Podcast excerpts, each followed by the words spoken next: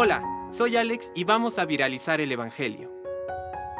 Del Evangelio según San Mateo. En aquel tiempo, los once discípulos fueron a Galilea, a la montaña donde Jesús los había citado. Al verlo se postraron delante de él, sin embargo algunos todavía dudaron. Acercándose Jesús les dijo, Yo he recibido todo poder en el cielo y en la tierra. Vayan y hagan que todos los pueblos sean mis discípulos bautizándolos en el nombre del Padre, y del Hijo, y del Espíritu Santo, y enseñándoles a cumplir todo lo que yo les he mandado.